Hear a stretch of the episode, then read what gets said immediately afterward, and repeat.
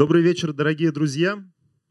Э, мне очень приятно, что сегодня, в такой практически летний день, э, многие из нас хорошую погоду предпочли э, прекрасной теме, важному направлению, о котором мы сегодня хотим здесь поговорить. Я представлюсь для тех, кто меня не знает. Меня зовут Денис Корнеевский. Я программный директор президентского центра Ельцина. И мне очень приятно, что сегодня в такой прекрасной компании, как наша с вами, мы открываем новый цикл. Гиппократ в 21 веке. Старая школа и новые реалии.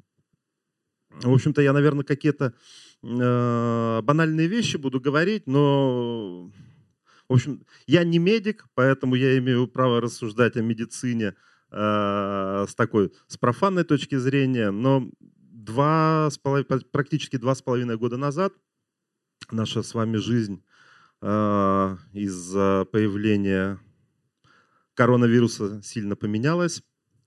Э, мы увидели такие изменения, с которыми раньше не сталкивались, которые для нас стали чем-то новым, каким-то, стали каким-то новым вызовом какие-то правила на сегодняшний день уже отошли в сторону, а какие-то, в общем-то, продолжают сохраняться. Если вы ходите в Ельцин-центр, то каждые 10 минут вы слышите информацию о том, что масочный режим в здании по-прежнему сохраняется. Это у меня такой недвусмысленный намек на то, что если вы сидите сейчас без маски, то, пожалуйста, ее достаньте из кармана или из сумки из уважения к себе и окружающим. Не очень это, конечно, легко в такую погоду сидеть э, в маске, но мы постараемся сделать все возможное, чтобы в зал поступало как можно больше свежего воздуха. И за эти два с половиной года, в общем-то, э, мы с вами, как люди, интересующиеся тем, что происходит вокруг, что происходит э, во внешней среде, я думаю, что многие из нас стали больше внимания обращать на здоровье, на здоровье свое собственное, и от личного переходя к общему стали наблюдать за тем, как развивается медицина, а, как а, формируются и как шагают вперед медицинские технологии, потому что, в общем-то, и медицина сама как человекоцентричная наука стала развиваться в э, таком направлении, чтобы стать более близкой, более понятной к человеку, для человека, для пациента. И мне кажется, это такая очень важная веха сейчас э, начинается, когда э, медицинское, медицинское дело, оно перестает э, находиться в таком инкапсулированном состоянии и работать внутри системы, а открывается для человека становится более привлекательной, более понятной. И на этой волне мы решили запустить наш новый цикл э, «Гиппократ в 21 веке», чтобы поговорить э, друг с другом э, и с нашими уважаемыми, уважаемыми гостями и экспертами о том, что из себя представляет современная медицина. До августа, август включительно, мы будем приглашать ежемесячно специалистов, которых мы э, отбирали, которые любезно согласились работать с Ельцин-центром и оказались в зоне внимания прекрасного фонда медицинских решений не напрасно. С фондом не напрасно этот цикл был нами разработан и, надеюсь, будет э, результативно внедрен в Ельцин-центре на радость всем окружающим. Я прошу прощения, давайте э, отключим с вами телефоны, чтобы не мне, не, столько мне, сколько а, нашему лектору не мешать, дать возможность сконцентрироваться на теме, потому что тема очень сложная, тема а, актуальная, и, в общем-то, и для Урала, и для России в целом, где на первом месте находятся а, по будем говорить по проценту фатальности, сердечно-сосудистые заболевания. А на втором месте онкология. И сегодня как раз об онкологии мы поговорим, но в первую очередь, я думаю, что мы послушаем нашего гостя Максим Котов, э, хирург-онколог, человек, э, готовый рассказать нам об этой сложной теме, я надеюсь, простым языком, настолько простым, что я смогу понять вас и нашу уважаемую аудиторию. Спасибо. Да, спасибо большое. На самом деле я впервые выступаю в таком формате, в плане никогда не выступал в каком-то концертном или кинозале, поэтому немножко неловко себя чувствую. А, отлично.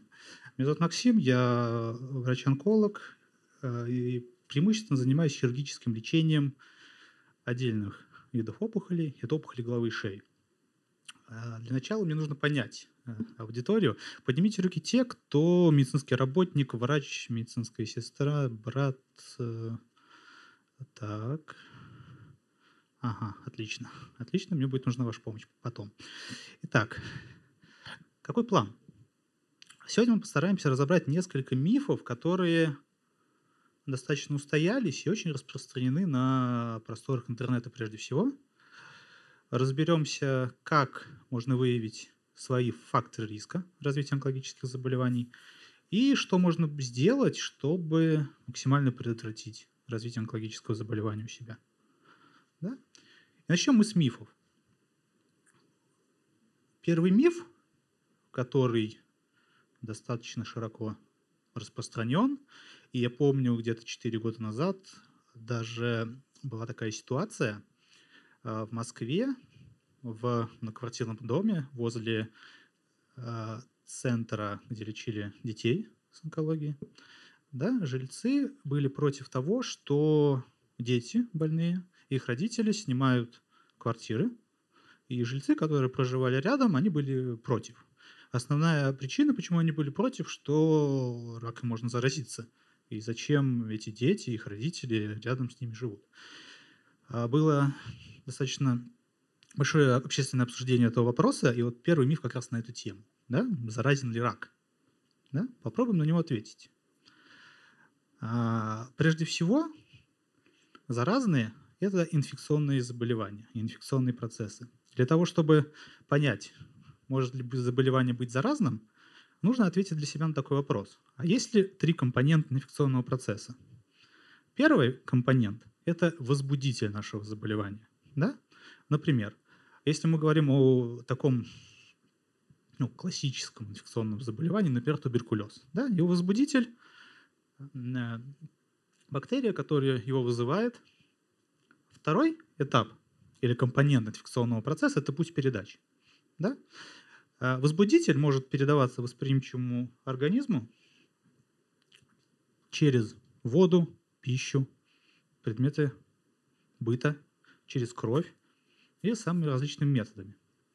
Так вот, онкологические заболевания не отвечают ни одному из этих компонентов, ни одному из этих требований.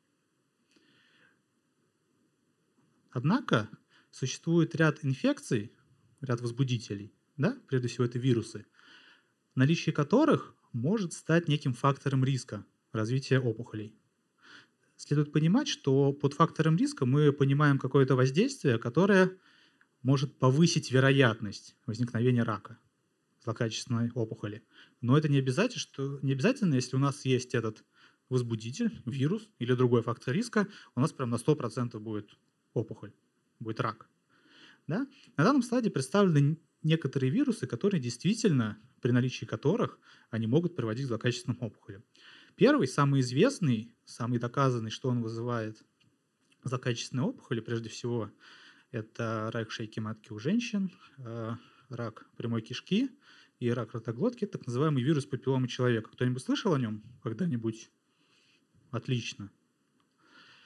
Так вот, доказано, что наличие этой инфекции действительно является фактором риска, то есть значительно повышает вероятность развития рака шейки матки, рака ротоглотки и рака прямой кишки. Следующий вирус – это так называемый вирус Эпштейн-Бар. Кто-нибудь про него слышал? Отлично. Это вирус относится к семейству так называемых герпес-вирусов. Наверное, самым простым герпес-вирусом первого типа вы все встречались. Обычно такое болючее высыпание на губе, которое проходит либо самостоятельно, либо при использовании мази или таблеток ацекловир, валцекловир и так далее. Да? А, так вот, этот вирус действительно может приводить э, к некоторым заболеваниям. Прежде всего, это злокачественные опухоли кроветворной системы, такие как лимфомы, и опухоль носоглотки, то есть отдел глотки, который располагается, по сути, за нашими носовыми ходами. И мы, как доктора, даже можем по концентрации этого вируса, если у человека уже подтвержденный рак носоглотки, мы можем определить течение данного заболевания и оценить эффект лечения. То есть если концентрация вначале была высокая, например, 100 тысяч копий в одном миллилитре, после лечения она близка к нулю, или там составляет 5 тысяч копий всего лишь, это означает то, что лечение эффективно. То есть мы таким образом можем даже отслеживать лечение, эффективность лечения. Вирусы гепатита Б и гепатита С, безусловно, напрямую не приводят к развитию опухолей. Но их наличие этих заболеваний, как гепатита Б и гепатита С, приводят в ряде случаев к такому заболеванию, как гепатоцеллюлярный рак или рак печени. Это, как правило, стадийный процесс, и о нем мы чуть позже поговорим.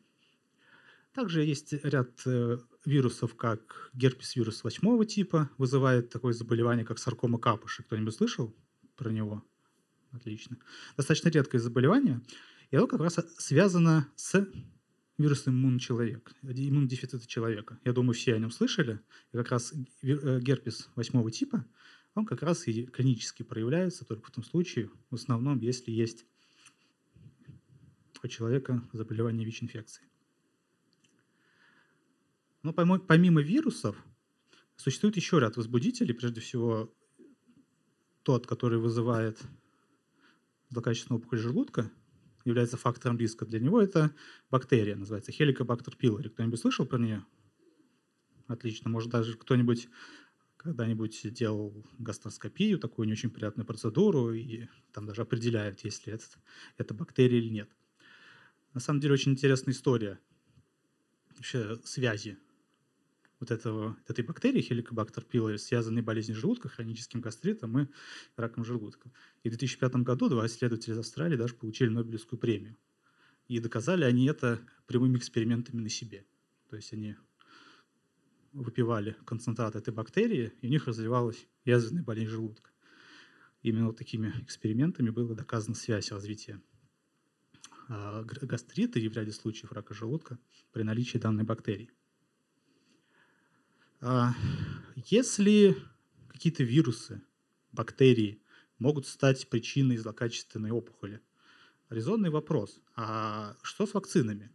Потому что мы используем вакцины для того, чтобы а, снизить вероятность возникновения каких-то инфекций, да, чтобы наша иммунная система при встрече с каким-то патогеном, будь то вирус или бактерия, начала с ним взаимодействовать, и заболевание не развивалось.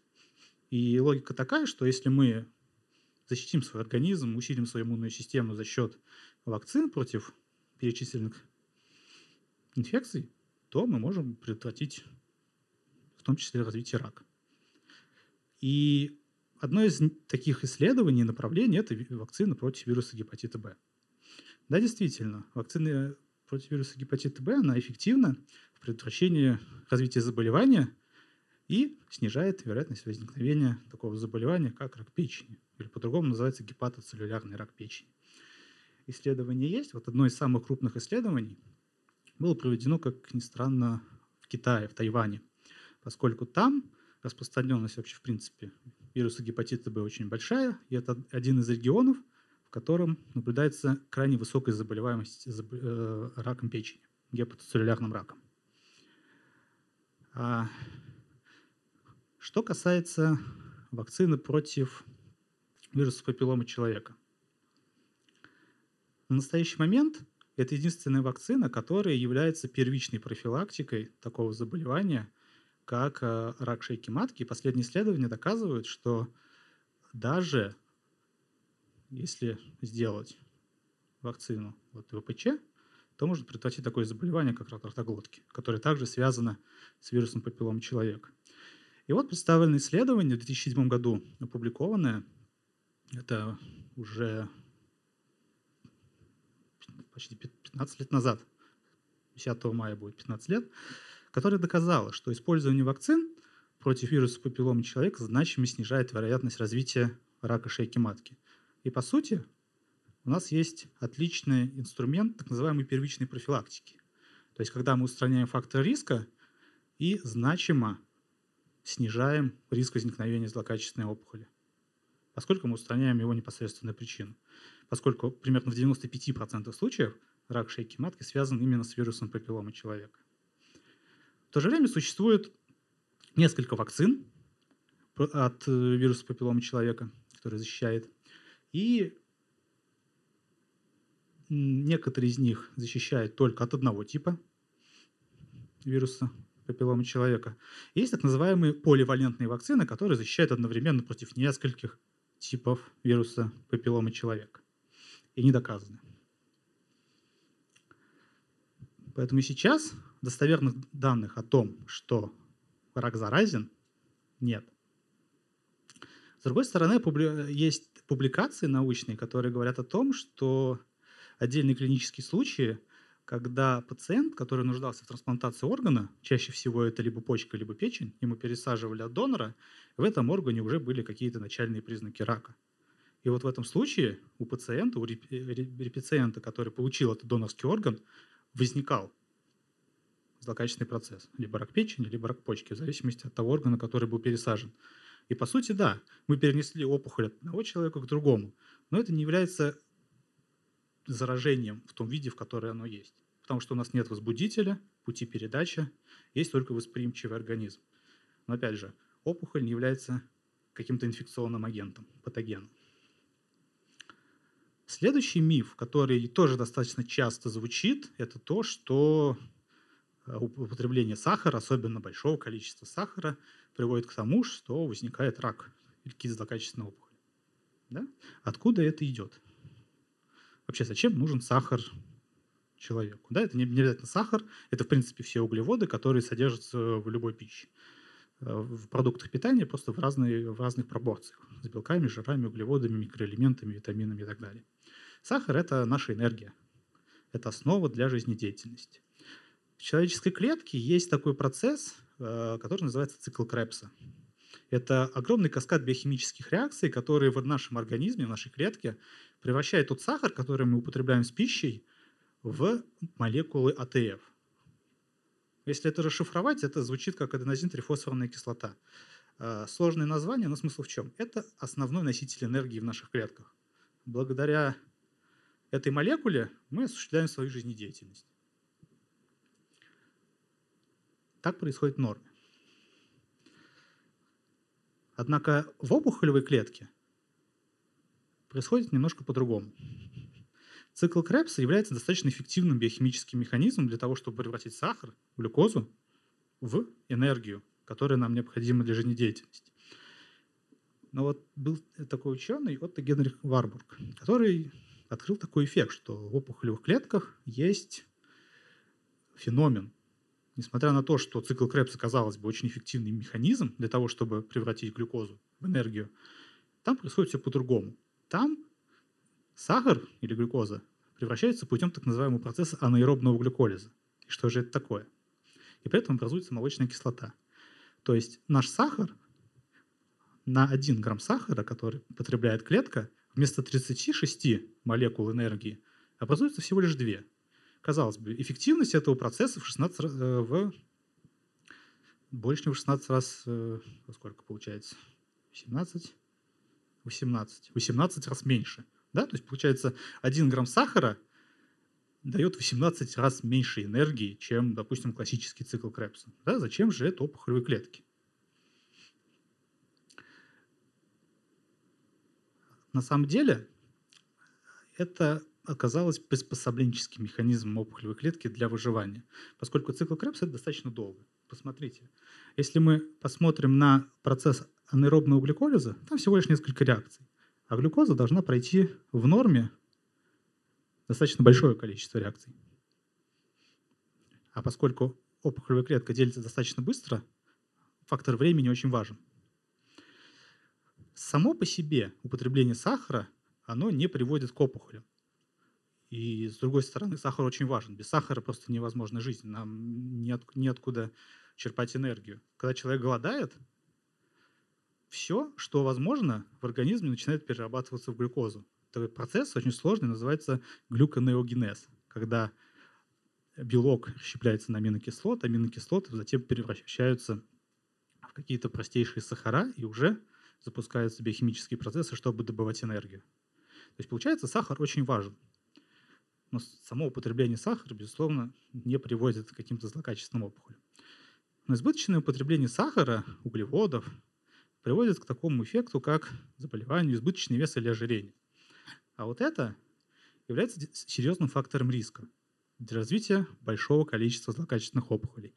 Если посмотреть на слайд, то риски таковы, что если у человека есть избыточный вес или даже ожирение, то риск э, рака тела матки у женщины возрастает в 7 раз.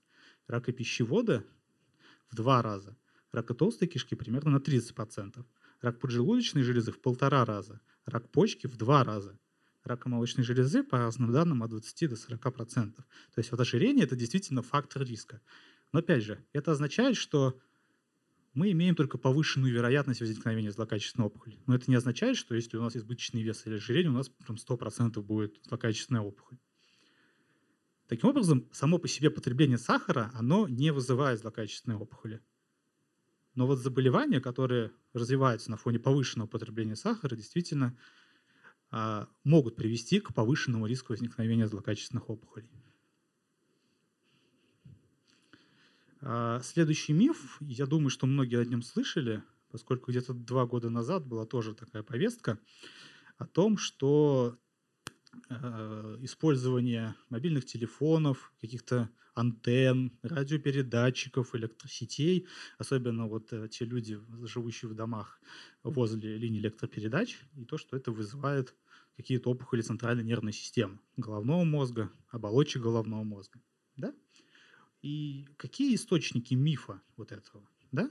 Казалось бы, логично, что если какое-то есть электромагнитное излучение, допустим, мобильный телефон, мы очень много по нему разговариваем, это воздействует на клетки головного мозга, идет повреждение ДНК, повреждение ДНК – источник возникновения опухоли. Да? Логично. Кроме того, что радиоволны действительно поглощаются биологическими тканями, я думаю, что все разогревали что-нибудь в микроволновке и видели, как это работает – а, кроме того, количество мобильных телефонов в мире увеличивается. Доступность мобильной связи, мобильного интернета, допустим, по сравнению, что было нам 10-15 лет назад, это намного доступнее по всему миру. И увеличивается продолжительность использования мобильных телефонов.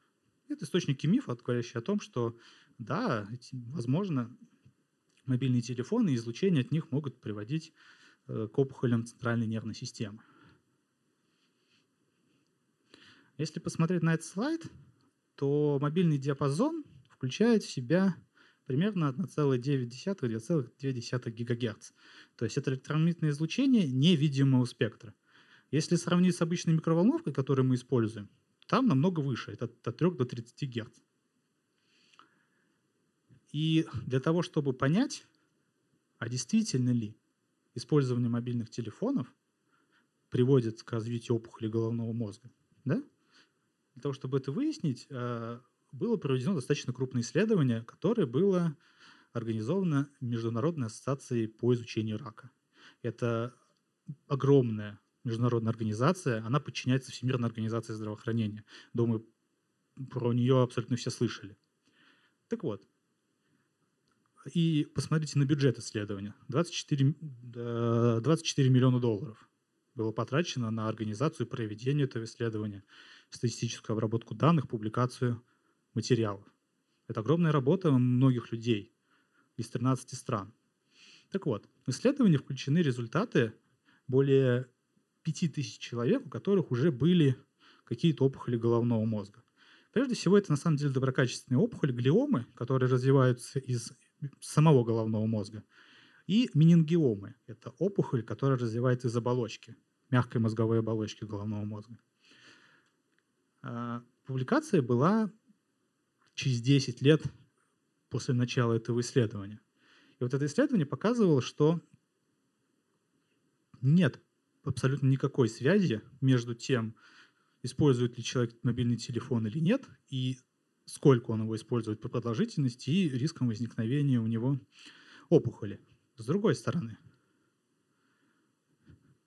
позже, после 2010 года, как исследование было опубликовано, оно подверглось достаточно резкой критике. Почему? Ну, во-первых, а, Американская ассоциация клинической онкологии говорит, что те люди, которые принимали участие в исследовании, все-таки использовали телефон очень мало по сравнению с тем, что происходит сейчас. Кроме того, в этом исследовании финансовую помощь оказывали производители самих мобильных телефонов и оборудования для сотовой связи. Это могло привести к так называемой систематической ошибке отбора, да? когда результат интерпретируется в нужную нам сторону. Представьте, если бы исследование Э, которая говорит о том, что да, действительно, а, э, использование мобильных телефонов однозначно на 100% приводит к опухолям головного мозга. Разумеется, компаниям такое, такое невыгодно, которые занимаются производством оборудования, оказывают услуги. Да? Поэтому, когда в исследовании, отвечающие на данные научные вопросы, финансово принимают участие производители техники и доход которых зависит от результатов, это действительно повод для критики. И на самом деле очень сложно Национальный институт рака США заключил о том, что очень сложно выявить причинно-следственную связь между использованием мобильного телефона и возникновением опухоли головного мозга. То есть мы можем установить некую корреляцию. То есть да, чем больше мы используем, тем выше вероятность. Но на настоящий момент таких данных нет. А, в 2011 году, после опубликования данного исследования, Международная ассоциация по исследованию рака опубликовала а, некий консенсус о том, а, является ли мобильная связь и излучение от телефона канцерогеном. Так вот, эксперты сошли в мнении о том, что это, возможно, канцерогенно для человека. Но точных данных у нас нет.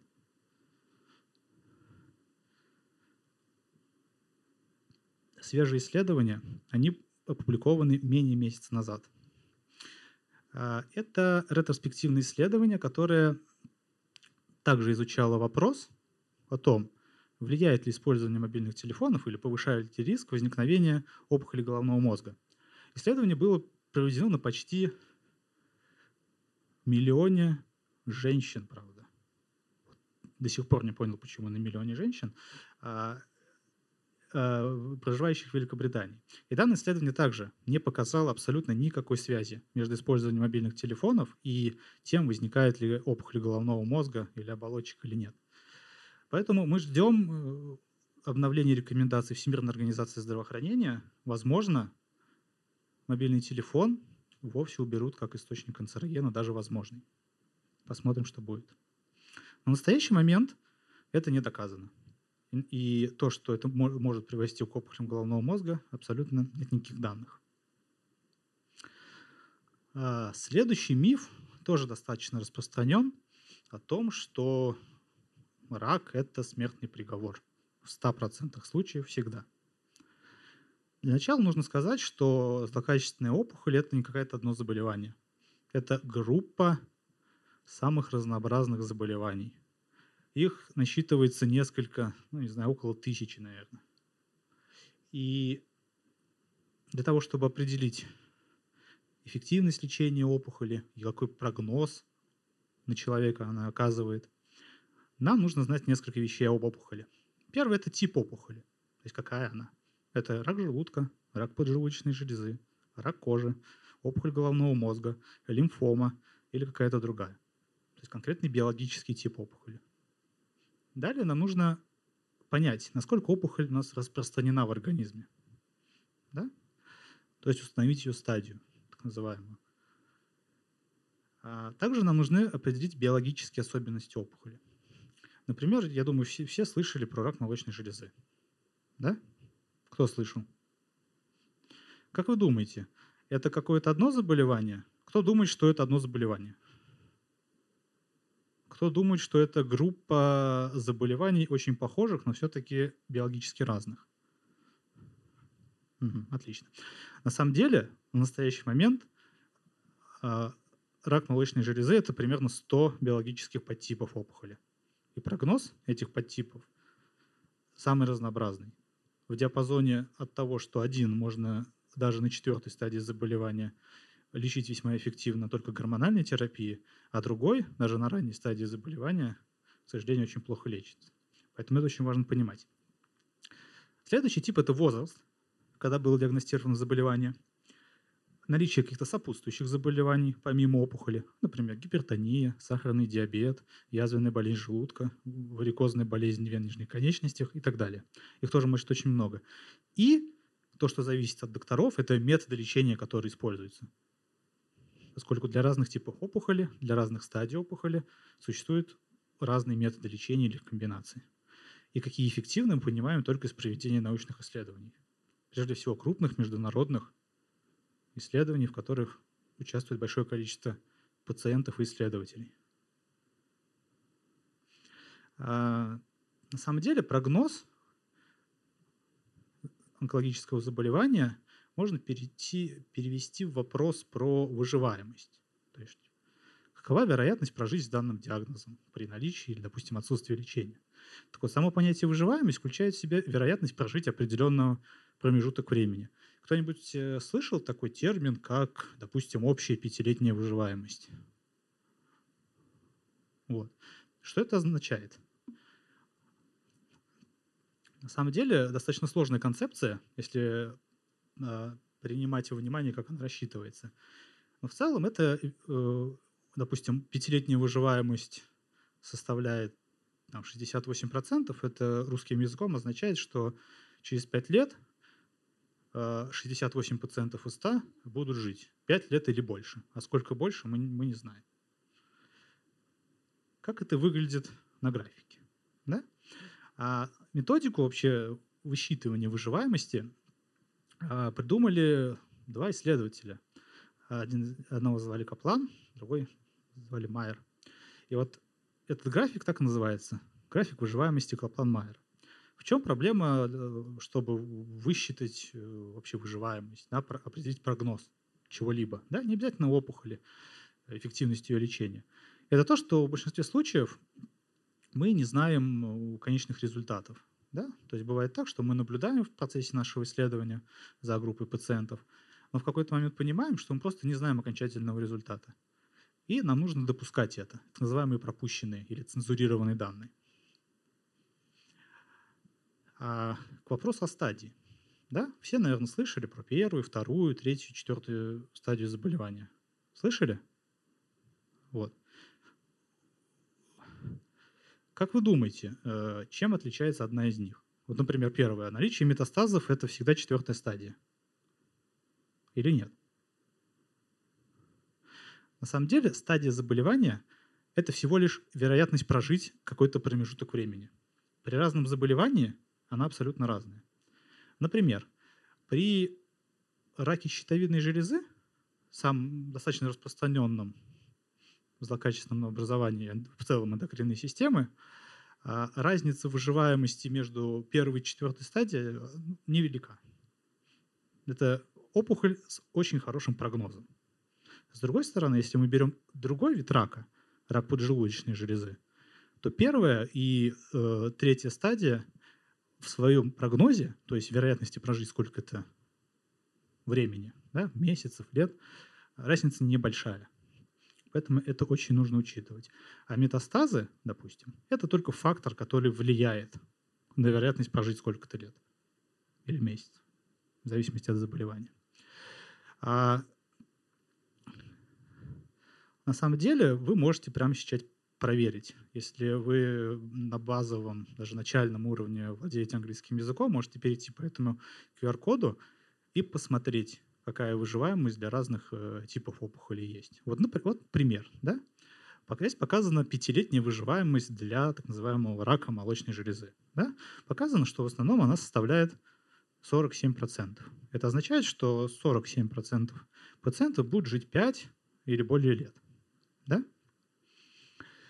А, к вопросу о типе рака, о котором уже говорил. Вот на данном слайде представлен прогноз. Да, в среднем. Какой же прогноз? А если посмотреть на все опухоли, то выживаемость составляет примерно 54%. Это средняя, общая пятилетняя выживаемость. И мы видим, что, например, при раке поджелудочной железы прогноз, к сожалению, самый неблагоприятный. Она в среднем составляет там, пятилетняя выживаемость э, около 3%. Или, например, мы берем э, э, опухоль молочной железы. Там в среднем выживаемость среди всех стадий составляет 78%. Уже намного лучше. Поэтому интерпретировать показатели выживаемости стадии нужно только учитывая биологию опухоли. То есть какая она. Это очень важно. То есть в среднем 54%. И в настоящий момент мы обладаем достаточно современными эффективными технологиями для того, чтобы в большинстве случаев достигнуть эффективного лечения и хорошего качества жизни пациента. Следующий миф.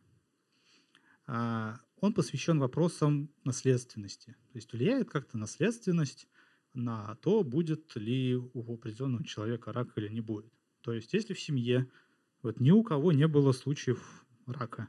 Никогда. Будет ли он у меня? Или второй вопрос, если его перефразировать. Да?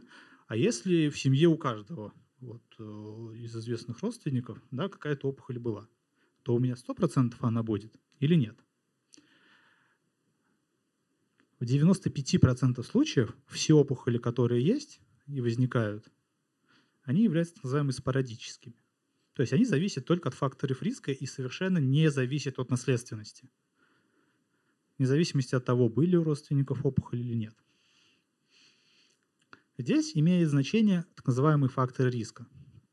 И вот в качестве э, профилактики для себя и какого-то наблюдения за собой очень важно понимать, какие факторы риска имеются конкретно у вас. Да? Основным фактором риска развития опухоли на который мы, к сожалению, никак не можем повлиять, является возраст. Ну и пол. На него мы тоже не можем повлиять, именно на биологический пол. А употребление алкоголя, курение – это действительно факторы риска для таких заболеваний, как рак легкого, рак верхних дыхательных путей, рак почки, рак мочевого пузыря, рак желудка и ряда опухолей крови.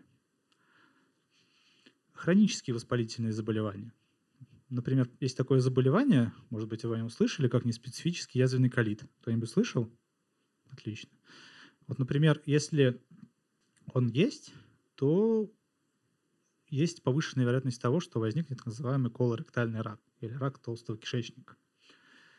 Также фактором риска является ожирение, о нем мы уже поговорили, диета, солнечное излучение для опухоли кожи, меланома кожи, базально-клеточный рак кожи, плоскоклеточный рак и ряд других. И какое-то излучение. Да, например, э, недавно, буквально, буквально вчера, э, была такая одна из знаменательных дат трагических, как катастрофа на Чернобыльской атомной электростанции. Думаю, все, все они слышали. Да?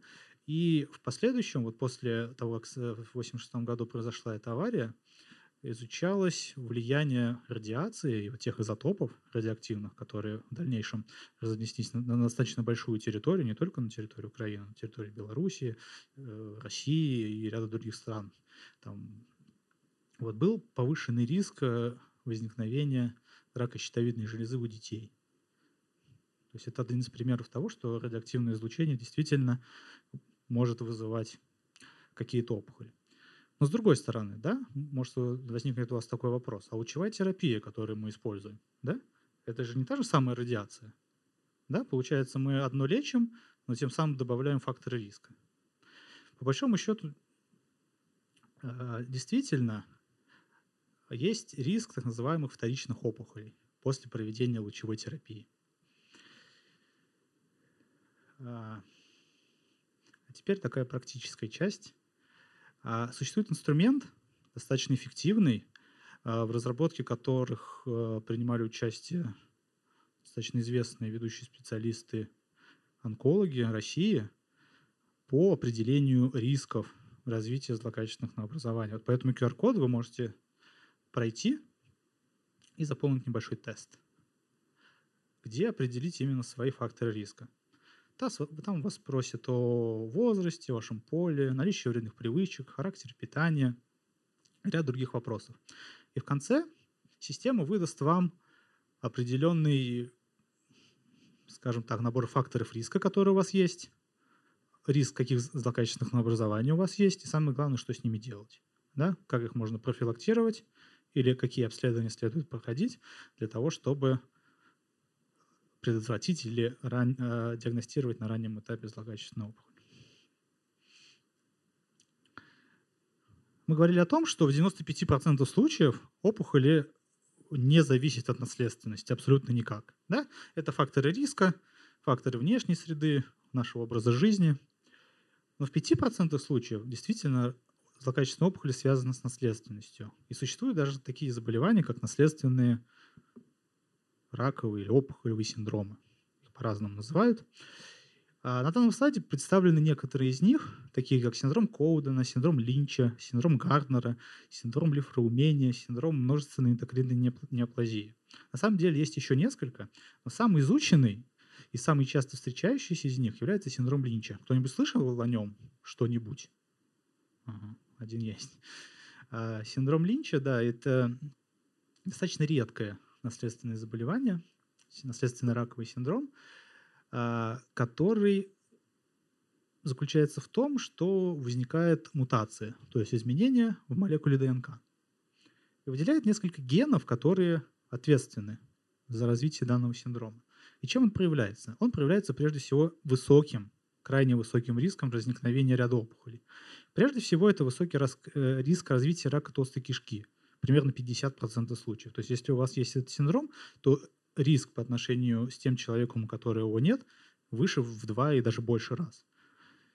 У женщин это повышенный риск развития рака матки и рака яичников, и на четверть увеличивается рак возникновения рака верхних отделов желудочно-кишечного тракта. Это пищевод и желудок.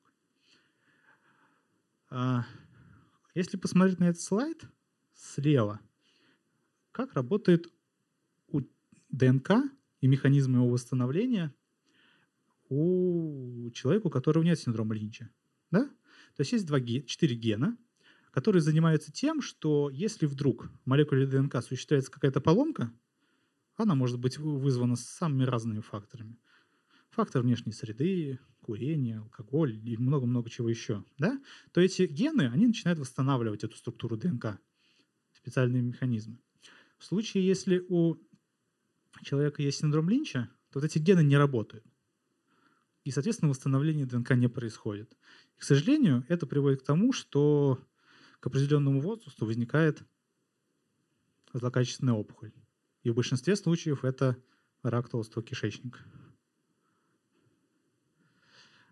Здесь некоторые практические рекомендации.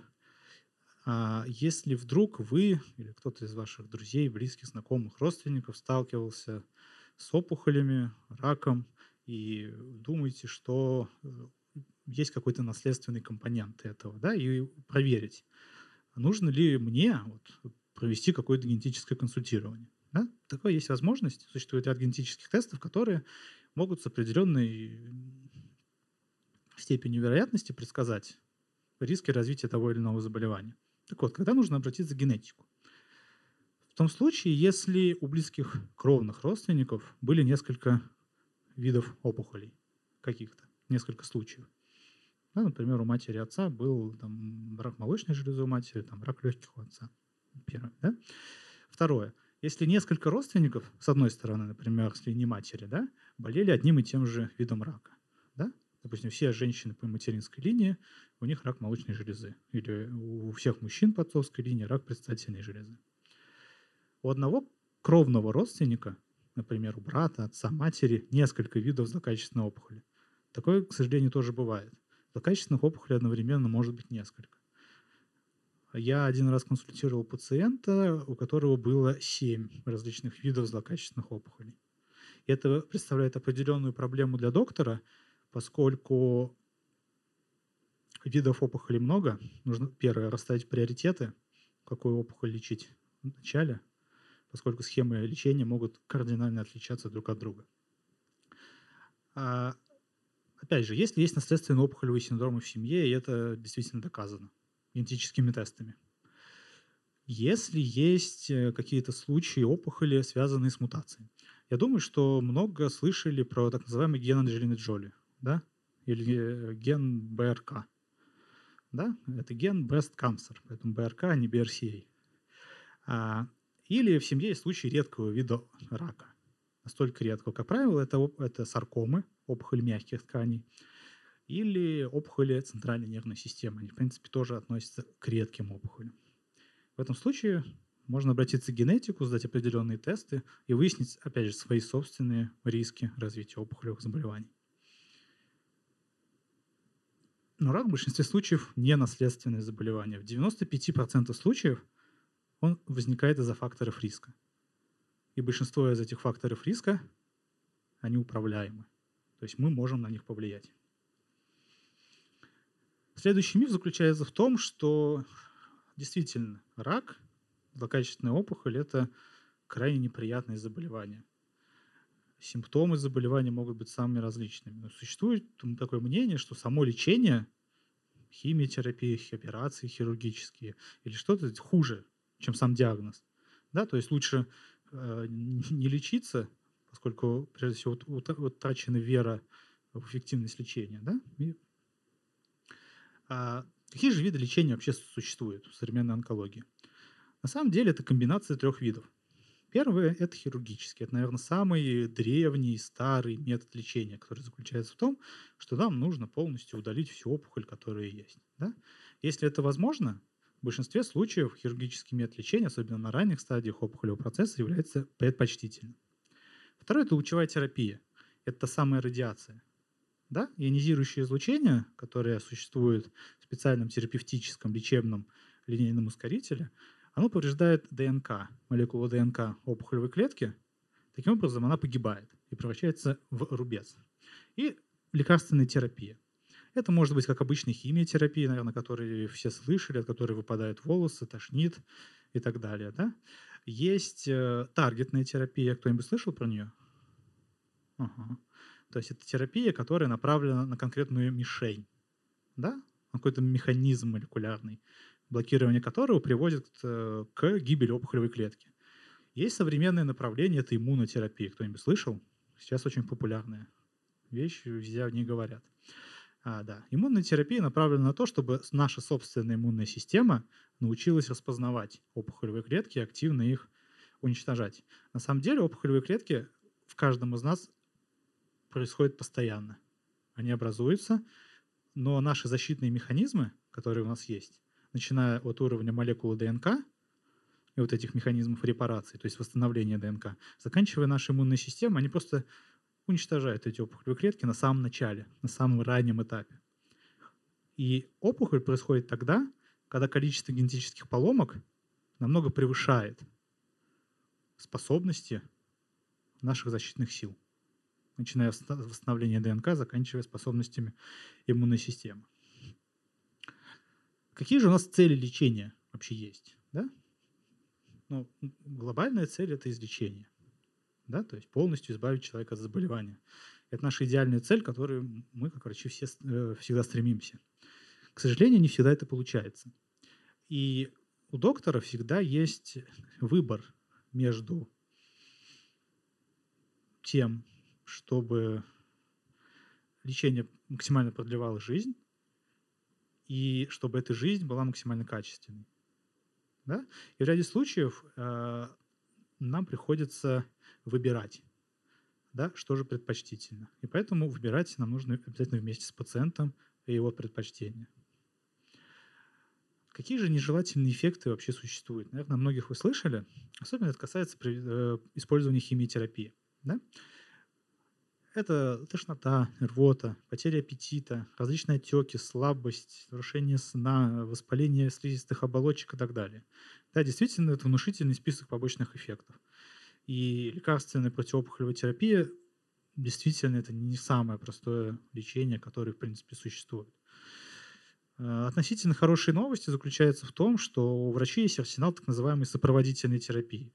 То есть то, что поможет пациенту легче перенести лечение. И на настоящий момент уровень сопроводительной терапии достаточно высок, чтобы побороть большинство побочных эффектов. Если не полностью, то хотя бы снизить их до терпимого и приемлемого уровня, который не снижает качество жизни пациентов. Поэтому при выборе лечения для того, чтобы доктор и пациент совместно приняли решение о том, как мы будем лечиться, нужна информация. Информирование пациентов – это одна из главнейших важных задач доктора. Чтобы пациент понимал, какие есть варианты лечения, все их плюсы и минусы, и какой вариант подходит именно ему. Согласно исследованиям, 86% пациентов, которым уже поставили диагноз онкологического заболевания, хотят знать максимальное количество информации о своей болезни, о причинах, механизмах, методах лечения, побочных эффектов и ряде других э, аспектах своей жизни, не только касаемых, допустим, лечения. И на самом деле, как бы это ни странно, лечение, которое мы используем, оно в большинстве случаев лечит, и оно эффективно. А, следующий миф заключается в том, что какие-то плохие мысли могут материализоваться и возникнет злокачественная опухоль. То есть слишком часто об этом думать, да, она рано или поздно произойдет. Да, или плохое настроение, или даже не то, что плохое настроение, а клиническая депрессия может привести к развитию опухоли.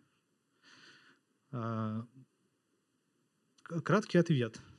В 2016 году было проведено очень крупное исследование.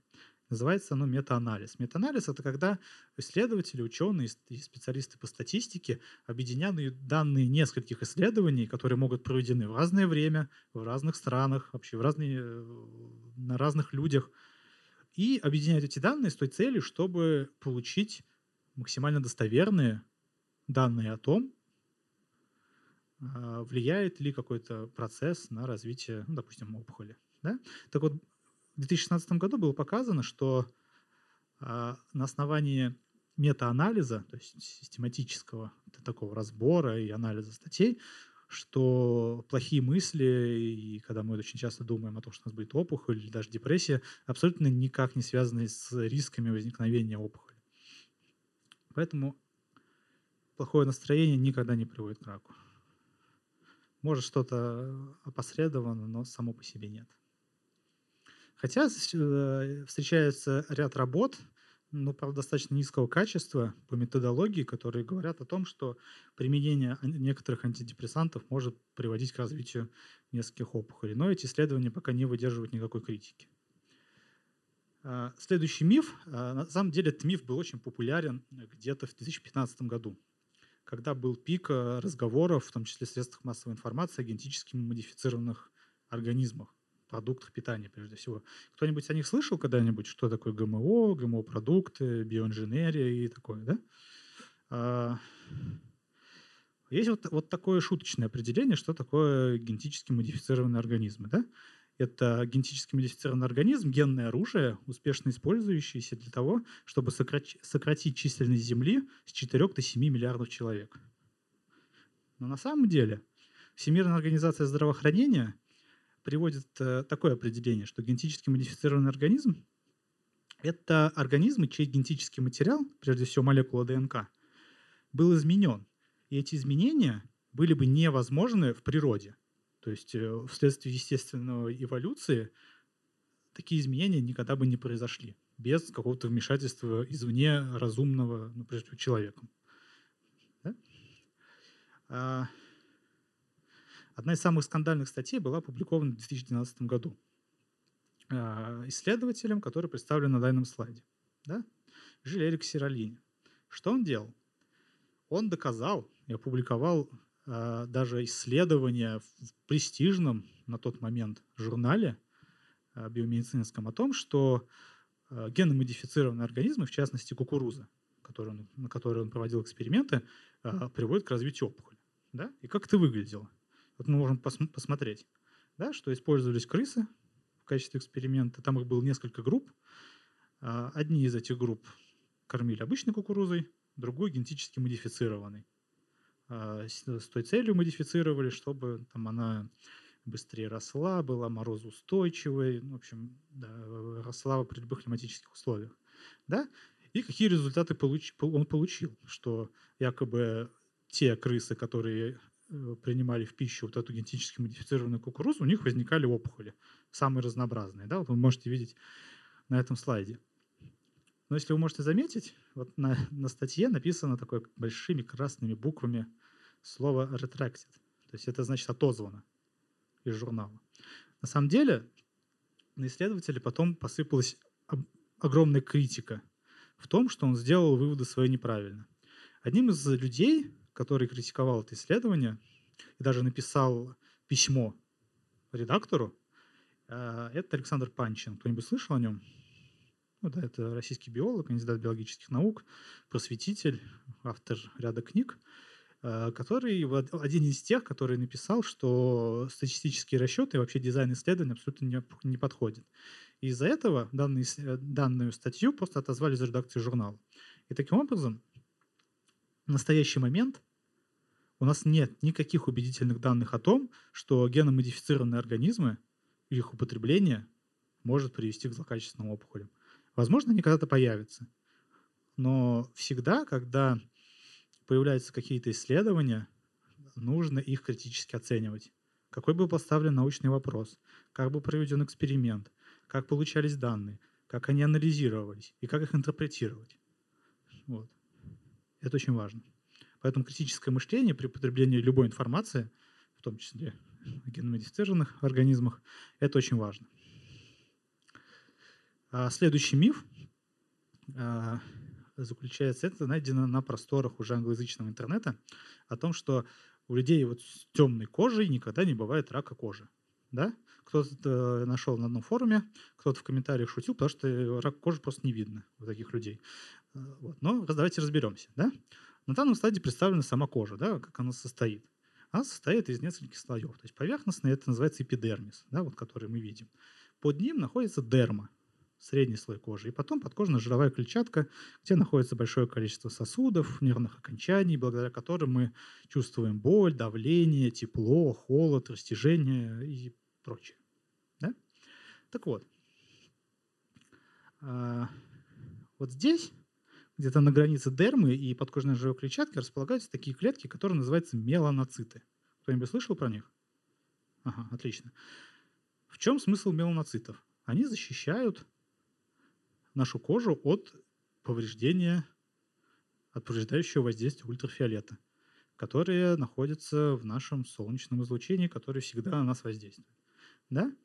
И следующий факт, который нужно знать перед э, развенчанием данного мифа, что есть некоторые фототипы, да, фототипы кожи. Был такой дерматолог Фицпатрик, который разделил всех людей по фототипам на 6 групп. Да? А, от первого до шестого. Да? Первый фототип – это люди, у которых практически нет меланоцитов, и точнее не меланоцитов, а пигментов, защищающего от ультрафиолетового излучения. Как правило, у них совершенно белая кожа, светлые или даже рыжие волосы. Это, как правило, жители Швеции, Норвегии и северных каких-то регионов. Да? у нас в России представлен где-то второй, третий и в ряде случаев четвертый фототип. Да, это самые распространенные. Но и пятый, шестой фототип – это люди с большим количеством пигмента, который, казалось бы, ну, защищает нас от э, ультрафиолетового излучения. И, по сути, должно быть так, что у людей с шестым фототипом не должно никогда быть рака кожи. Да? Как дела обстоят на самом деле?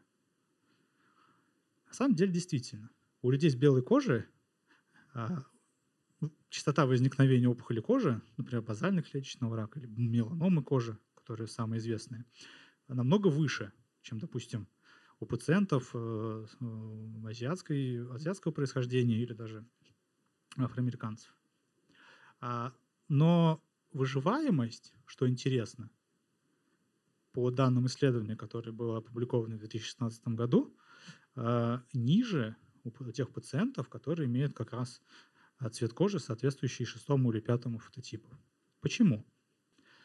А, дело в том, что имеются сложности диагностики у таких пациентов поскольку меланома представляет собой достаточно черное или коричневое пятно, которое на коже э, ну, такого же цвета сложно различимо, даже профессиональным дерматологам.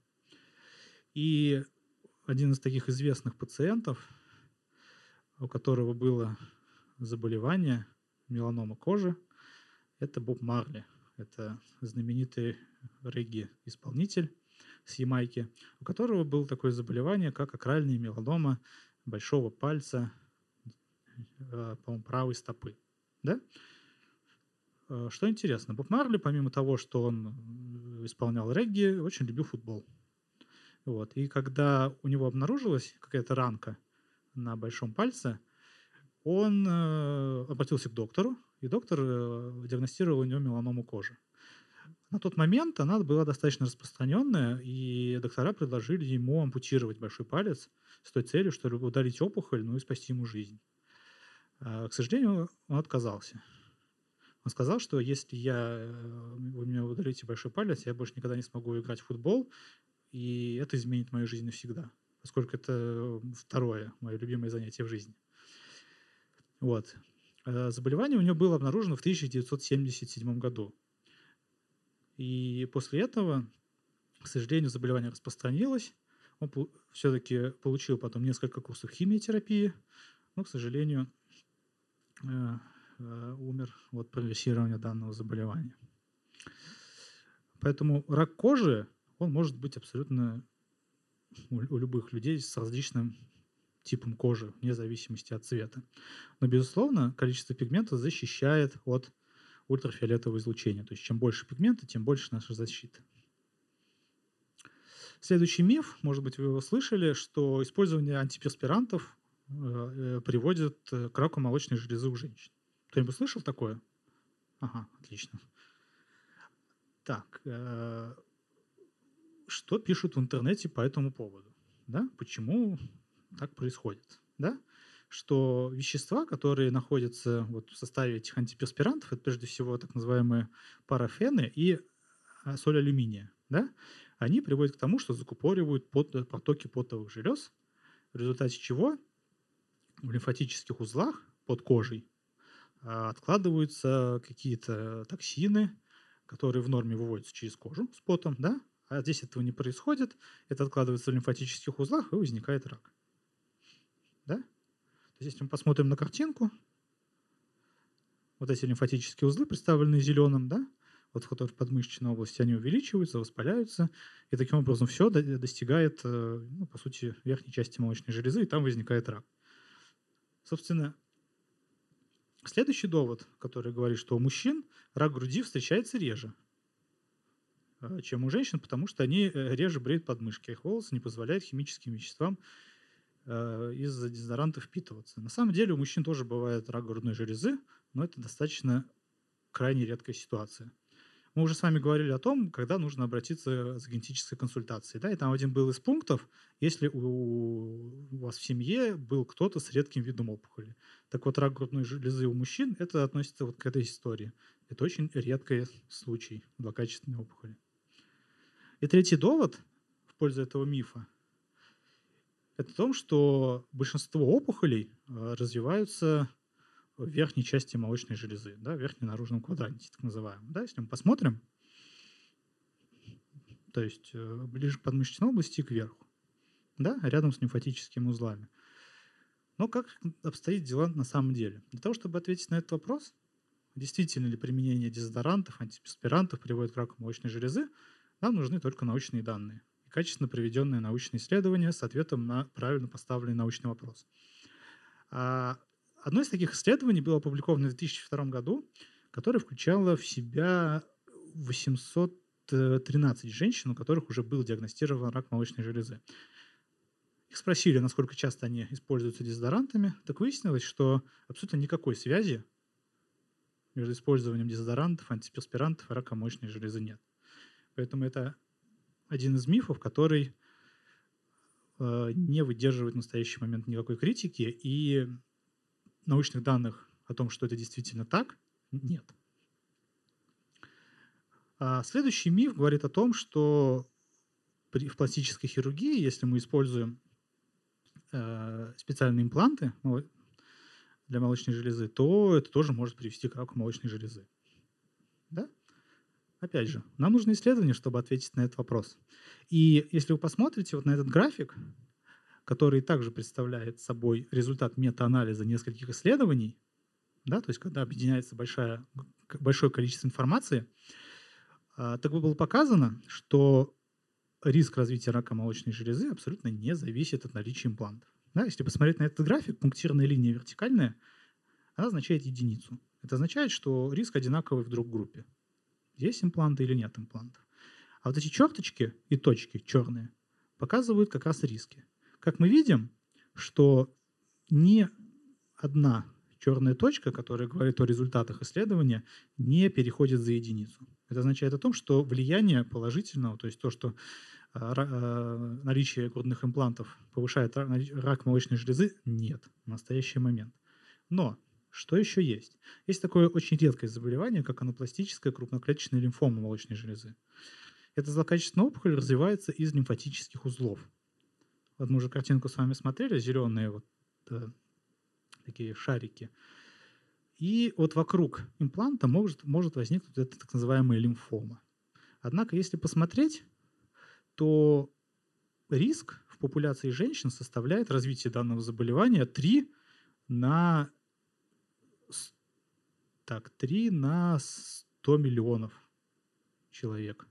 Ну, то есть это очень редкая ситуация просто редкое. То есть если будет такое заболевание, это достойно какой-то публикации в каком-то важном научном журнале. То есть это очень редкая ситуация, которая э, в практике большинства врачей практически не встречается. А вот если есть импланты, то риск повышается. То есть это уже 203, а не 3. И таким образом риск примерно в 67 раз выше. Да? Что же с этим делать? А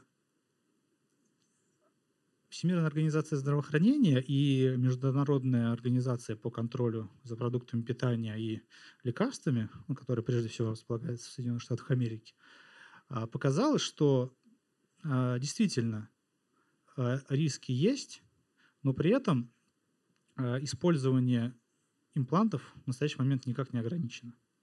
Да? Если такое заболевание возникает, то оно подвигается просто хирургическому лечению. А, что отличает его, допустим, от классической лимфомы, которая требует достаточно серьезного лечения лекарствами. Поэтому можно сказать, что грудные импланты не связаны с риском развития именно рака молочной железы. Но при этом следует помнить о редком злокачественной опухоли, как анапластическая крупноклеточная лимфома. И один из последних мифов – это о том, что рак – это современное какое-то заболевание – и раньше никогда люди не болели раком. Да? А, скажем так, у человека, когда он только возник биологический вид, а, продолжительность жизни была крайне мала. И поводов э, погибнуть от чего-то другого было намного выше. Да? Это инфекции, отравления, дикие животные, войны ну и так далее. Да? Поэтому э, Злокачественные опухоли – это мы помним, что основной фактор риска возникновения злокачественной опухоли – это возраст. И чем старше человек, тем риск возникновения опухоли не повышает. Да? Так, например, исследования говорят о том, что у мужчин, которые старше 85 лет, да, если мы их тщательно пообследуем, то, наверное, у 98% из них будет обнаружен рак предстательной железы, о котором они даже не знают. Но, тем не менее, он у них развился. А на самом деле, а, вот, например, исследование, которое было опубликовано после результатов исследования мумии а, а, неаполитанского императора. Да? Исследователи изучили эту мумию и выяснили, что там у него, у этого императора развился рак кишечника. Хотя это было примерно 15 век нашей эры. То есть очень достаточно давно. И если вы хотите узнать больше о том, вообще, что такое рак, что такое опухоль, его история и какие были мысли у людей, исследователей самого, наверное, начала зарождения человечества до настоящего момента, рекомендую его такую книжку. Называется «Рак. Царь всех болезней». Там можно найти ответы на большинство вопросов о его происхождении и в каком направлении движется сейчас онкологическая наука. Поэтому рак – это древнейшее заболевание человека. А, сейчас его больше, потому что люди начали до него доживать. Как же защитить себя от различных заблуждений? Да? Если вы встречаете какую-то информацию, где описывают мифы, а, начинают приводить какие-то доводы, врачи используют такое понятие, как доказательная медицина. Сейчас это очень популярная вещь. Кто-нибудь слышал про нее? Есть такое понятие доказательный врач. Если у меня есть блог в Инстаграм или там где-нибудь еще там написано доказательный врач. Вот. Ну, что это такое на самом деле? Да? Это подход к принятию решений. Да, врачи этим пользуются. И показано что во всем мире, что это самый лучший подход в принятии решений относительно, допустим, только собственного опыта. Да? А Дэвид Лоренс Сакет – это британский исследователь, доктор, который впервые разработал методику принятия решений вообще в медицине, в онкологии в частности. Да? заключается в том, что для принятия решения мы используем только самые лучшие из имеющихся доказательств. То есть если какой-то вид лечения диагностики не имеет доказательств, то мы будем использовать его с крайней осторожностью. И используем для лечения или диагностики только те методы, которые действительно проверены, и риски которых, как положительные, например, эффективность лечения или качество диагностики, так и отрицательные, например, риск осложнений или побочных эффектов, нам известны. А, как это работает? Да? В принципе, это можно использовать и в повседневной жизни, если вы хотите найти какую-то какую информацию, в том числе в интернете, на медицинскую тему. Да? Этого нам нужно правильно задать вопрос. Да? Допустим, если мы хотим узнать про факторы риска, нам нужно так и написать. А, допустим, курение, рак легкого, да? фактор риска. После этого получить лучшие доказательства. Для этого существует специальная база данных научных исследований, система принятия решения – оценить лучшие доказательства и уже использовать их. Так поступают врачи. И важно при этом, важно, несмотря на то, какие данные научных исследований вы нашли, обязательно их критически мыслить. Понять, отвечает ли исследование, например, которые найдены, или доводы, которые приведены, той задаче и тому научному вопросу, на который это исследование должно было ответить. Поэтому критическое мышление – это очень важно. А, где можно брать рекомендации. Если владеете английским языком, то, допустим, для пациентов и их родственников есть отличные рекомендации зарубежных специалистов. Да? Это система UpToDate, э, рекомендации национальной э, сети по исследованию рака и, допустим, американское, э, американское общество по изучению рака. Да? Но в российской среде Сейчас разрабатывается проект, который направлен на повышение информирования пациентов о злокачественных опухолей. И система «Все не напрасно» позволяет нам, докторам, сделать так, чтобы наши пациенты, их родственники и в целом население было максимально информировано о опухолях, чтобы не было предупреждений, предрассудков и различных мифов. Поэтому, знаете, раки больше здесь. Спасибо.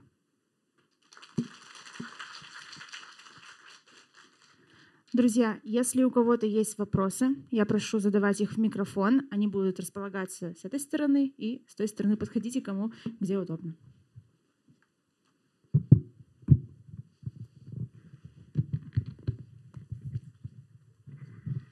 Здравствуйте, э, спасибо.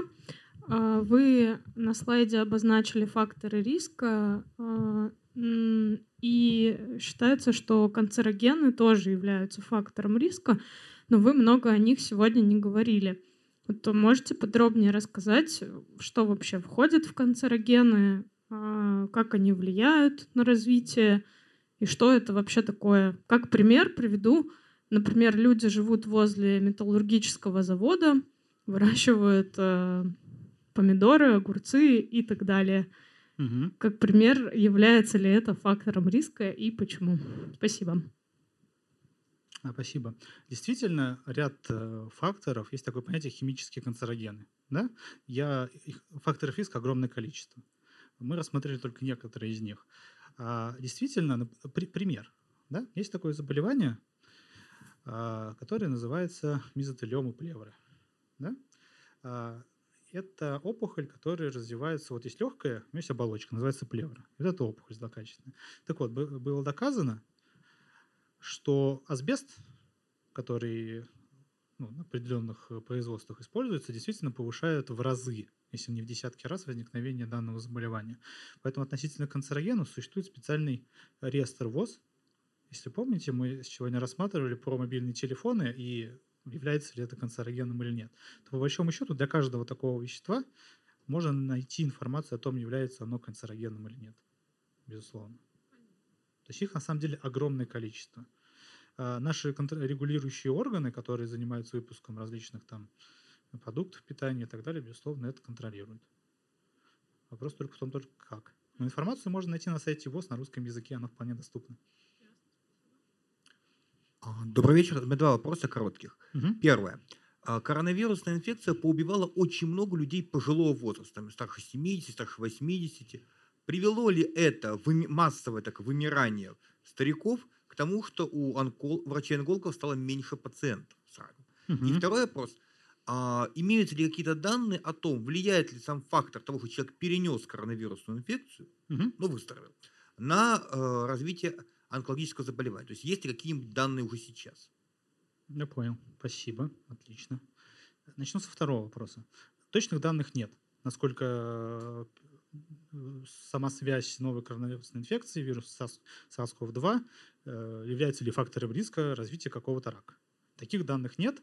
А Почему? Э, Пошло мало времени. То есть э, пандемия там началась первые вспышки с 2019 года. Да? Сейчас 22 это очень мало. Например, для изучения вируса папилломы человека, если мы вот пере- перенесем да, ситуацию, рассматриваем какой-то вирус как, ну, как фактор риска развития опухоли, да, то нужно какое-то время. Например, для того, чтобы поражение вирусом папилломы человека от момента заражения до возникновения рака шейки матки должно примерно 7-8 лет пройти. Вот. И нужны достаточно большие по количеству участников исследования. Относительно второго, э, уменьшилась ли работа у онкологов? Нет.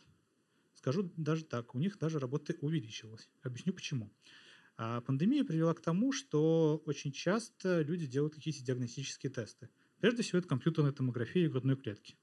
Знает кто-нибудь, что это такое? Вот, отлично. А вот. За последние два года количество этих исследований увеличилось просто кратно.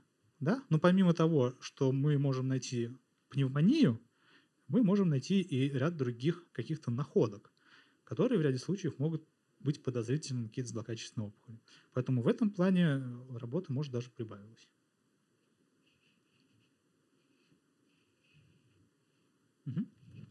А, Максим, спасибо большое за лекцию. У меня вопрос э, к такому мифу об онкологии, как наследственность. Ам, Вопросы, честно говоря, два. А, Как вот мне известно с курса патанатомии, а, два процесса в тканях. Пролиферация, то есть э, деление клеток, и их дальнейшая дифференцировка, то есть приобретение их конечных свойств созревания тканей. Мгм. А, И большая часть рака возникает из-за нарушения как раз дифференцировки тканей. Мгм. Так вот, первый вопрос.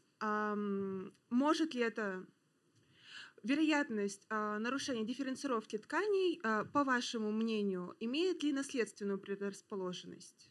Это первый вопрос. И второй сразу же. А, При сборе анамнеза, например, при а, онкоскрининге, все-таки врачи спрашивают, имеются ли у ваших родственников или имелись злокачественные новообразования. Считаете ли вы э, таких врачей в контексте данного мифа ретроградами, скажем так, что они используют, э, не используют доказательную медицину? Вот, если Мгм. вопрос понятен. Начну сразу с него тогда. Мгм. Как я понял этот вопрос, э, то есть сбор анамнеза про наследственность является ли каким-то устаревшим методом Да. для генетического тестирования? А, Что можно сказать? На самом деле, если рассматривать генетику как науку, то вот составление генеалогического древа и определение степени родства и риска заболевания – это одно, наверное, из э, все-таки основных. Что мы можем, потому что нам нужна информация да, для того, чтобы назначить какой-нибудь генетический тест. Не знаю, там ПЦР, э, нужен блотинг, NGS и так далее. Да? Нам нужно понимать, с чем мы работаем, для того, чтобы определить риски. Потому что это нужно только для определения рисков. Само по себе нахождение какого-то конкретного гена, который подвергся мутации и э, который в дальнейшем имеет, допустим, высокий риск возникновения какого-то заболевания, да, это уже немножко отдельная история. То есть зачем узнается анамнез? Чтобы определить степень риска и наличие факторов риска. Потому что если мы понимаем, что задавая такие, казалось бы, простые вопросы, да, но мы понимаем, что есть несколько видов э, рака, допустим, рака кишечника у одной линии, и мы можем, допустим, подозревать тоже синдром Линч и назначить генетическое тестирование нужное. Потому что сейчас генетическое тестирование – это достаточно дорогостоящая история, и просто так использовать весь панель, ну, весь, всю панель генетических тестов, ну, можно, конечно, безусловно, но это, думаю, что не совсем рационально. Ну, по крайней мере, мое мнение. Вот. А второй вопрос э, про то, что да, действительно опухолевая клетка – это нарушение дифференцировки. Да? Я думаю, что Почему-то мне кажется, что вы знаете, что такое Helmets of Cancer, э, исследование вот это, обновленное в этом году, да, и там действительно, что нарушение дифференцировки один из так называемых ключевых признаков злокачественной опухоли, да, наряду с тем, что э, опухолевая клетка там избыточно, имеет избыточный метаболизм и не принимает имеет, э, скажем так, авторегуляцию, то есть не нужны какие-то дополнительные стимулы для того, чтобы расти. Да? И то, что оно не проходит, не проходит полностью клеточный цикл, а где-то в S0 стадии застревает при синтетической, и все, и дальше только делится. Да? А, да, действительно, так, так, собственно, этот механизм работает. Относительно того, если, да, скажем так, наследственная предрасположенность к нарушению дифференцировки – и развитие рака, вот тут затрудняюсь ответить. Просто информации не обладаю, вот, честно. Если у вас есть, я рад послушать на эту тему, потому что это очень интересно. Спасибо большое. Спасибо.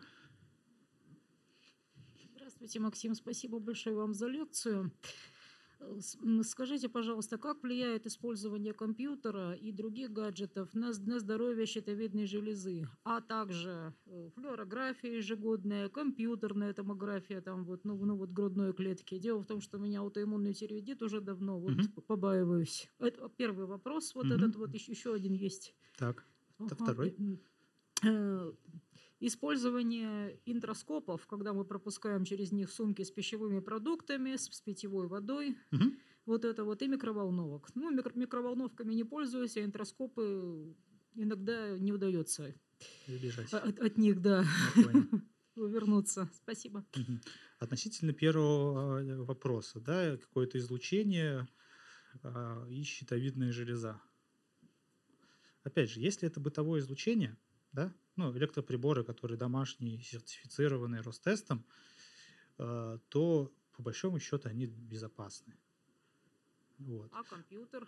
Компьютер. Э, современные компьютеры, которые сейчас используются, они тоже, э, безусловно, безопасны для использования. Опять же, время воздействия которые мы используем. Например, если перевести с мобильных телефонов, даже сейчас количество времени, которое мы пользуемся техникой, значительно возросло, чем, допустим, лет 10-15 назад. Я думаю, спора с этим нет. Вот, поэтому, э, скажем так, на риск возникновения каких-то заболеваний ну, однозначного ответа нет. То есть, скажем так, фактор риска или какое-то воздействие определяется мерой, в которой оно воздействует. Да? А, опять же, бытовые приборы и то, что у нас есть, это все безопасно. Вот, относительно компьютеров, микроволновок, э, телефонов и так далее. А по поводу второго вопроса, как часто можно делать компьютерную томографию, э, флюорографию и по пос... поводу интроскопов. И, и интроскопов, да? Угу. Честно, у меня данных нет.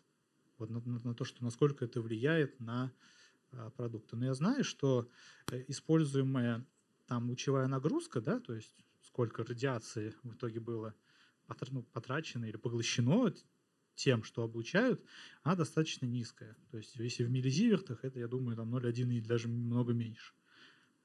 Вот. Поэтому, допустим, стандартная диагностическая компьютерная томография, которую мы выполняем, диагностическая, да, это 1 миллизиверт всего лишь. То есть это немного. Вот. Безусловно, э, часто лучевая нагрузка не есть хорошо. Поэтому если нам в диагностических целях можно заменить что-то, э, скажем так, не имеющее лучевой диагностики, то есть, ну, например, что у нас есть выбор одинаковой по точности между МРТ и компьютерной томографией, МРТ предпочтительнее, поскольку оно не несет лучевой диагностики. Или ультразвуковое исследование, которое тоже не несет лучевой, диагно... э, лучевой, лучевой нагрузки. Вот. С другой стороны, а, возникает проблема у пациентов, которые находятся, допустим, после лечения онкологического заболевания, им необходимо тщательное обследование, наблюдение в течение, ну, хотя бы первых пяти лет, mm-hmm. да? особенно часто в первый год. Мы назначаем обследование один раз в три месяца. Казалось бы, часто. Да. А, но, опять же, мы риски. Здесь уже мы сопоставляем риски. То есть риск пропустить рецидив или риск того, что у нас э, что-то будет со здоровьем второй раз. Здесь все обсуждаемо. Спасибо большое. Спасибо. Добрый вечер, Максим. А, у меня вопрос касательно перспективных методов лечения, а, в частности, таргетной терапии, которую угу. вы упоминали. Проводятся ли такие сейчас исследования в России? Угу. Больше про Россию интересует.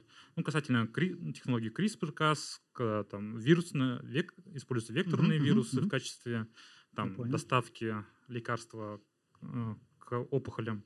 Ну и вообще, какая информация на эту тему есть, потому что она подробно не раскрывалась. Ну, будут ли проводиться в России такие исследования? Я и проводятся ли они? Хороший вопрос. Относительно э, CRISPR-Cas и вот этих прочих технологий ген, генной терапии, если проще, да? да.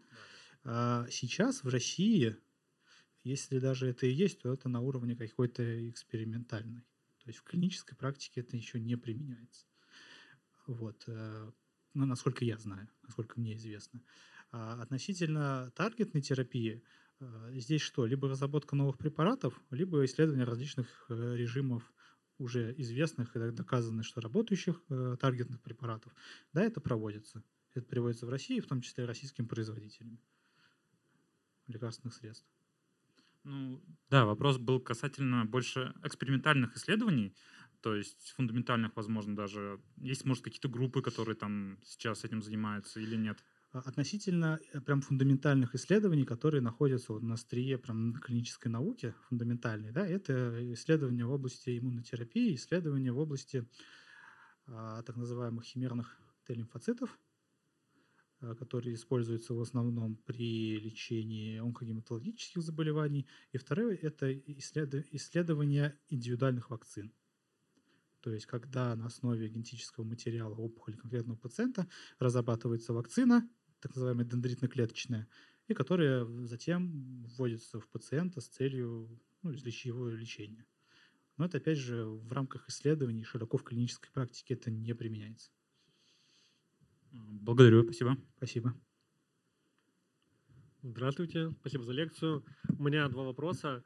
А, первый вопрос. Может ли травма механическая, термическая, не будем считать радиоактивные, потому что про них понятно. Ну, например, удар током или механическое воздействие на тело человека, неважно какую область, вызывать рак, либо повышать риск возникновения рака. Ну, например, на ныне здорового человека ударило током, угу. либо механическое воздействие. Это угу. первый вопрос. А угу. второй, вот вы разобрали мифы, может, вы подскажете какие-то бытовые моменты, на которые нам, обычным людям, вы как онколог, нам стоит обратить внимание на них. Ну, например, к вам, у вас 7-летний опыт работы, насколько я знаю, и вы наверняка заметили корреляцию, что есть топ-5, топ-3 причины возникновения рака у ваших пациентов. Может, вы скажете, ну, например, нам стоит обратить внимание на это, на это, на это, в первую очередь. Спасибо. Да, спасибо. Относительно травм, да, самых разнообразных, механических, там, баротравм, электротравм, да, а, хроническая травматизация приводит к хроническому воспалению. Это действительно повышает риски возникновения опухоли. Какие-то однократные травмы, да, ну или травмы, которые э, происходят с большим интервалом, они, нет таких данных, что это приводит к злокачественным опухолям. Есть исследования, допустим, которые говорят о том, что у тех людей, у которых был перелом костей, допустим, да, им делали металлоконструкции пластины, винты, особенно старых образцов. И там через несколько лет в очень низком проценте случаев может возникать такое заболевание, как остеосаркома. Но опять же, это настолько редко, что э, проводить прям причинно-следственную связь я бы не стал сейчас. А по поводу топ-3 факторов риска. Я занимаюсь лечением пациентов, у которых опухоль располагается опухоль в области головы и шеи. Да. Э, поэтому курение и крепкий алкоголь – это первый фактор риска, от которых все проблемы. Это замечено. И второй – это вирус папиллома человека. Это вот среди моих пациентов. Но на самом деле в большинстве случаев вот эти факторы риска, риска это курение, употребление, употребление крепкого алкоголя и избыточная масса тела. Это, наверное, вот три таких факторов риска, на которые первый следует обратить внимание и по возможности устранить. Это доказано, снижает риски. Доказано. Максим, добрый вечер. А, Очень простой вопрос. Вот говорят, э, существует такое мнение, что продукты красного цвета, ну, например, овощи такие как помидор, свекла, болгарский перец красный, являются некой профилактикой рака. Есть ли этому научное подтверждение или это все-таки миф? Ага, отлично. А, Относительно факторов риска и продуктов питания. А Здесь очень много исследований, которые в ряде случаев противоречат друг другу. Да? С одной стороны, считается, что употребление более такой, ну, скажем так, не вегетарианской, ну, овощной, растительной диеты, да, а, с одной стороны, снижает вероятность развития рака, например, прежде всего рака толстого кишечника, который самый распространенный. Есть исследования эпидемиологические, которые показали, что, например, употребление красного мяса, такие как говядина, баранина, ну и прочее, да, тоже значи, зн- незначимо, но повышают риски в некоторых исследованиях развития колоректального рака. Вот. Относительно других обычных продуктов питания, то есть э, там красные, зеленые, желтые, здесь я точно сказать не могу, потому что нет единого консенсуса, нет единственных данных. По крайней мере, у меня. Если у вас есть, я с радостью, с радостью узнаю о них. Э, Здравствуйте, хочу вас поблагодарить э, за лекцию, очень интересно, и задать такой вопрос относительно э, факторов развития рака и относительно, может быть, немножко генетики. Сейчас э, коммерческие структуры типа Генотека, Атласа предлагают расшифровку геномов полную, частичную, в том числе учитываются факторы развития рака. Вот как вы к этому относитесь? Вообще как относитесь? И можно ли доверять их интерпретации? Или все-таки наиболее точные исследования может дать э, ну, другой институт, так скажем, более уважаемый, да? Я, я понял вопрос. Относительно вообще, в принципе, генетического тестирования, которое предлагает на рынке, да, того Да, же Atlas. да, да. Atlas это крупный холдинг, у которого есть первая ветвь. Это действительно потребительские тесты, где вам там предлагается узнать о там, вашем происхождении, каком-то там цвете глаз и, и- так далее, да. А вторая, там есть отдельная команда, отдельная клиника, называется так называется, OnCatlas. Но они не занимаются не тем, что продают какие-то тесты людям без опухолей, которые ну, считают риски, да? да, а подбирают уже Пробуют. конкретные лечения, у которых есть диагноз с целью того, чтобы определить максимально эффективное лечение, особенно в тех случаях, когда, к сожалению, стандартная терапия не- уже, уже не работает. Да? по- Поэтому, возвращаясь к тому вопросу, который мы уже обс- обсуждали, зачем спрашивать, у кого там был рак в семье? Да? Это вот один из способов первоначального определения какого-то генетического фактора и фактора наследственности. Например, самая распространенная генетическая какая-то мутация, которая есть, да, ну, который можно выявить относительно быстро, да, это, например, это ген BRCA, БРК, да, который связан с э, высоким риском развития рака молочной железы и рака яичников. Да, это вот, например. Но делать его повально всем, я думаю, что все-таки не стоит. А все-таки относительно достоверности, то есть э, обращаться в институт генетики в, московский или можно Мгм. обращаться и в коммерческие структуры? А, преимущество генетического тестирования заключается в том, что вы можете получить первичный анализ данных, а интерпретировать его можно абсолютно где угодно. То есть все зависит от опыта специалистов, и возможно, что э, доктор, который работает в частной клинике, и доктор, который работает в институте генетики, один и тот же и доктор. В, в ряде случаев такое возможно. Мгм. Спасибо большое за ответ. Спасибо. Всем простите, еще один вопрос, узнав о, конечно. о- о том, что специализируетесь на опухоль, опухоль головы и шеи. Мой отец э, в тринадцатом году э, перенес рак э, ротоглотки, Мгм. выжжены шлю- слюнные железы, Мгм. нет, не- не- нет слюны, Мгм. нет, нет вкуса практически. Сейчас ему почти 81 год. В общем- часто болит рот. Э, и, и, и- и- и от этого плохо ест, с- боль больно глотать, в общем, и, и перед сном обезболивающие приходится давать иногда. Вот есть ли какие-то, вот по вашему личному опыту, э, средства э, действующие? Вот что лучше здесь применять? Мгм. От, от сухости, да, действительно, это проблема. У него, я так понял, лучевая терапия была. Э, Лучевая терапия, химиотерапия, Химиотерапия, да, выжжена.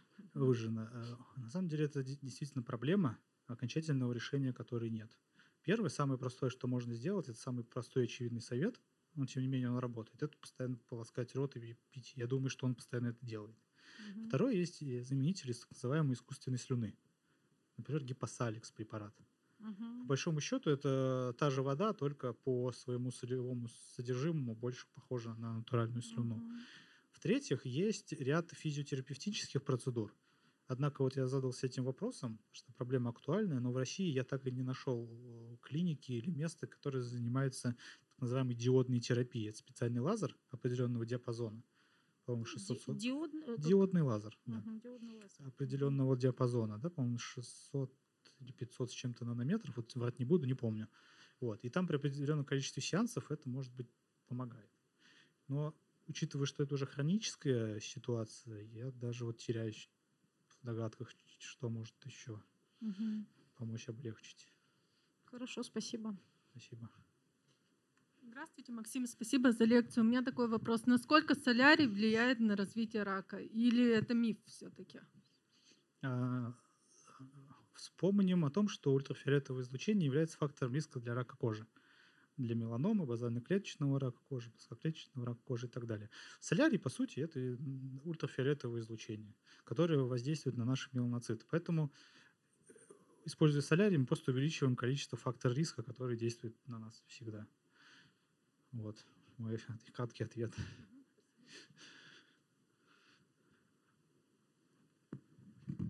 Раз, два. Максим, Да. а, вы говорили про ВПЧ, о том, Мгм. что это часто встречающаяся история в вашей практике. Мгм. И насколько я не связан с медициной, я загуглил, да, видел, что там несколько типов есть ВПЧ. И ну вот простой человек может пойти в инвитро, сдать э, там, какой-то спектр анализ, э, анализ на Мгм. ВПЧ на разные типы. И, ну, вот, допустим, там что- что-то будет, да, что-то не будет. Как Мгм. понять, какие из этих типов ВПЧ опасны, какие не опасны, и куда с этим результатом идти? Мгм. Отличный вопрос. А, Считаются онкогенными, да, те, которые приводят к развитию опухоли, это а, 16, 18, 31, 32 типы, 4 штуки. Да? То есть это как раз те типы, а, на которые и разработаны вакцины от ВПЧ-инфекции. Вот. Относительно метода, это очень еще важно. Вирус папилломы человека – это один из тех вирусов, который, э, в общем, находится местно, то есть в эпителии покровном, в слизистой оболочке. Да? То есть если мы сдадим кровь на антитела к этому вирусу, это будет ну, очень как-то не совсем информативно. Вот. Для этого нам нужно, если мы что-то и подозреваем, то нам нужно исследовать участок слизистой оболочки и определить не антитела какие-то к этим вирусам в крови, да, а конкретно молекулу методом ПЦР. Это самый на- наде- надежный способ определить. Окей, ну а если тест показывает А, положительные если т- 17, е- 17, 31, 32? Если тест показывает положительный, куда можно обратиться? Первое – это доктор-онколог, второе – это доктор-инфекционист. И уже получить, получить консультацию и оценить факторы риска.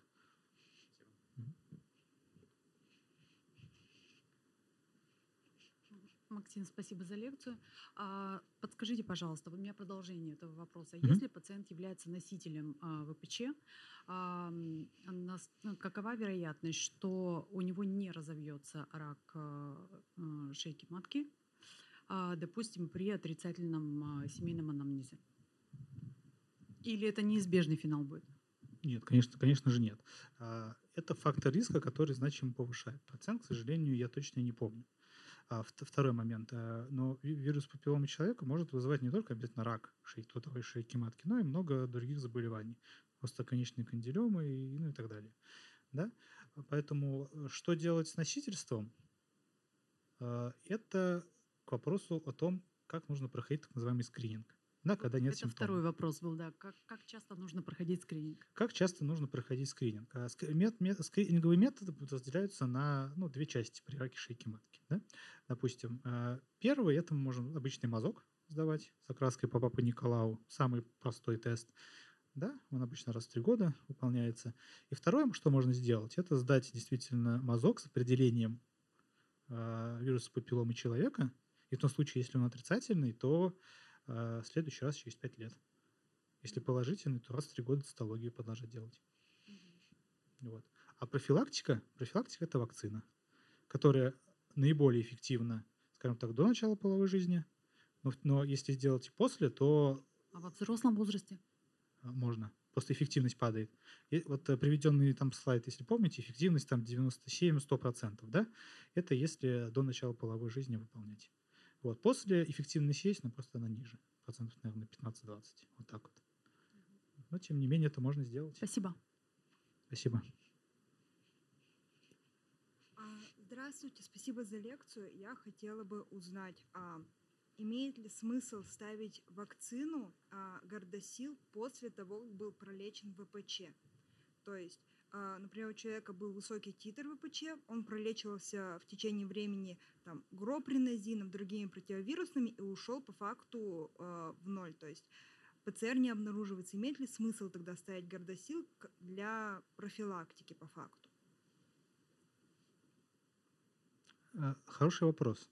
Однозначного ответа у меня нет. С одной стороны, поскольку уже было э, ну, заражение, мы его вылечили, да, контакт, контакт с возбудителем уже есть. Да? По большому счету сделать можно. Вопрос просто, насколько это будет эффективно. К сожалению, данных об эффективности я не располагаю. Насколько это будет эффективно. Ну а то, что это безопасно, это 100%. Спасибо большое. Друзья, есть ли еще вопросы? Тогда я думаю, что на этом мы можем заканчивать. И если у кого-то еще появятся вопросы, я думаю, Максим не откажет и ответит уже в частном порядке конечно. после лекции. Друзья, спасибо, что пришли. И следующая спасибо лекция большое. ЦИК.